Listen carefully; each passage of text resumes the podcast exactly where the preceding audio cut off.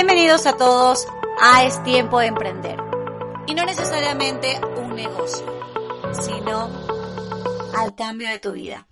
Hola, mi gente positiva, mi gente emprendedora, ¿qué tal? Muy buenas, espero que hayan tenido una excelente semana. Bienvenidos a un nuevo podcast de Tiempo de Emprender. Feliz, contenta y muy agradecida de por estar aquí. Gracias por escucharme y gracias además por hacerme parte de tu crecimiento personal. Te recuerdo que cada semana comparto un podcast para ayudarte a hacer ese cambio de tu vida. Y hoy vamos a hablar acerca de la rueda de la vida. ¿Y esto qué es? Es una herramienta visual de coaching personal que facilita la obtención de una visión gráfica de los aspectos que compone nuestra vida y que además le da, le damos un grado de satisfacción y equilibrio respecto a cada una de ellas. Esta técnica fue originada por Paul Meyer, es una persona bastante importante en el campo del desarrollo personal y profesional él fue creador de, un programa llamado La dinámica de gestión del tiempo personal y desde muy temprana edad se ha interesado en el desarrollo individual, la gestión del tiempo y el éxito ayudando a muchas personas a lograr sus metas, administrar su tiempo y disfrutar más del éxito. ¿Y esta rueda de la vida para qué sirve?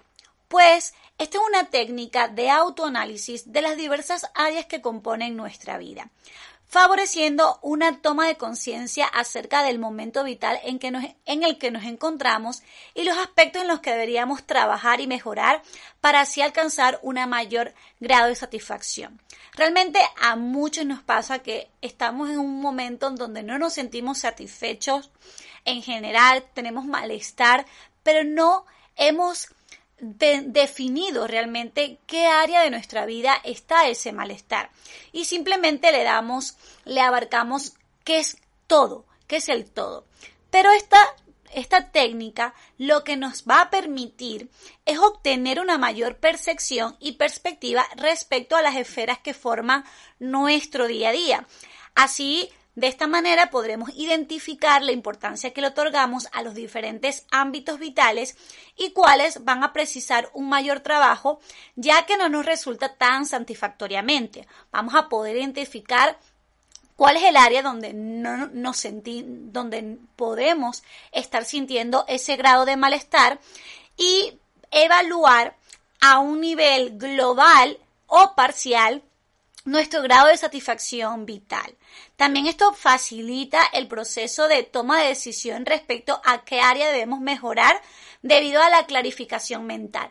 Todo, como siempre lo he dicho, todo lo que hacemos conscientes vamos a poderlo cambiar. Si nosotros no sabemos qué, debemos cambiar, qué debemos mejorar, no vamos a tener un real cambio. Por eso que la visión gráfica nos va a ayudar muchísimo a empezar a definir lo que serían los objetivos para así eh, mejorar esa área de nuestra vida. Esto puede ser utilizado en diferentes contextos, bien sea empresarial, bien sea personal, incluso en el colegio podemos utilizarlo. Finalmente permite la visualización de los progresos realizados en el tiempo si se elabora de forma regular. Si nosotros tenemos, o luego de terminar lo que sería la rueda de la vida, hacer ese autoanálisis, y empezamos a, a, tomar acción con referente a los objetivos específicos que nos planteamos, luego tendríamos que volver a hacer esta rueda de la vida y ver las mejorías o si ha abierto alguna mejoría sobre esto. ¿Y cómo podemos empezar a hacer esta rueda de la vida? Como bien dije, es una herramienta que se hace en el coaching. No soy coaching, por cierto. Sin embargo, eh, esto es una técnica que se usa también en terapia y realmente lo podemos utilizar en nuestra vida. nosotros mismos lo podemos hacer y hacer ese autoanálisis. Por eso lo recomiendo. Esto simplemente es hacer un círculo y ese círculo lo vamos a, dividir en diferentes segmentos o porciones. Generalmente están hechos de ocho áreas, que sería el crecimiento personal, familiar, salud, amistad, trabajo o estudios, economía, relación de pareja u ocio. Sin embargo, también podemos añadirles las áreas que nosotros queramos. No es recomendable eliminar, sino más bien agregar. Como bien dije, podemos utilizarla también en la parte empresarial, así que podemos dividir esas áreas y designarle, no sé, un departamento, los departamentos o algún proyecto que y de esta manera evaluar el grado de satisfacción. Ahora bien, ¿cómo vamos a poder rellenar nuestra rueda de la vida? Pues mediante preguntas de autoanálisis vamos a saber qué grado de satisfacción tengo y debemos puntualizarlo del 1 al 10. El 1 siendo el, digamos, el número menor de satisfacción y el 10 el mayor grado de satisfacción. Cuando veamos finalmente la rueda, podemos bien unir los puntos y hacer un análisis. La gran mayoría y lo normal es que ese círculo, en la unión de los de los puntos veamos una irregularidad. De esta manera vemos que tenemos áreas en las que no nos sentimos satisfactoriamente y otras en las que sí. Y así, de esta manera, como bien dije, crear y trazar un plan. Ahora bien, las preguntas que nos vamos a hacer de autoanálisis, yo creo que eso es algo bastante personal, sin embargo, traigo preguntas de ejemplo para que tengan una referencia de cómo podrían ir rellenando en la rueda de la vida. Por ejemplo, en la parte de salud podríamos preguntarnos cuántas veces he estado enfermo el último trimestre. Pensar de cuántas veces me he enfermado, puedo decir, bueno, si me he enfermado mucho, pues no tengo, no estoy satisfecho a nivel de salud. Debería plantearme tomar vitaminas o qué sé yo, o ir al médico inclusive. Eh, también preguntarnos, ¿tomo demasiadas medicinas? Y también es importante de que no solamente nos enfoquemos en la salud física, sino también en la salud mental. Puesto que, como dije, salud, entonces ahí englobaríamos todo. Entonces, la salud mental tendríamos que analizar si estoy muy estresado, tengo un sentimiento de malestar mental, necesito eh, ir a algún psicólogo. Entonces, dependiendo de esto, vamos a puntualizar del 1 al 10. Luego en la parte de trabajo podríamos preguntarnos si estoy satisfecho con mi trabajo, es lo que realmente quiero hacer, eh, tengo posibilidades de ascender dentro de esta empresa si estoy trabajando o posiblemente también qué opciones laborales tengo.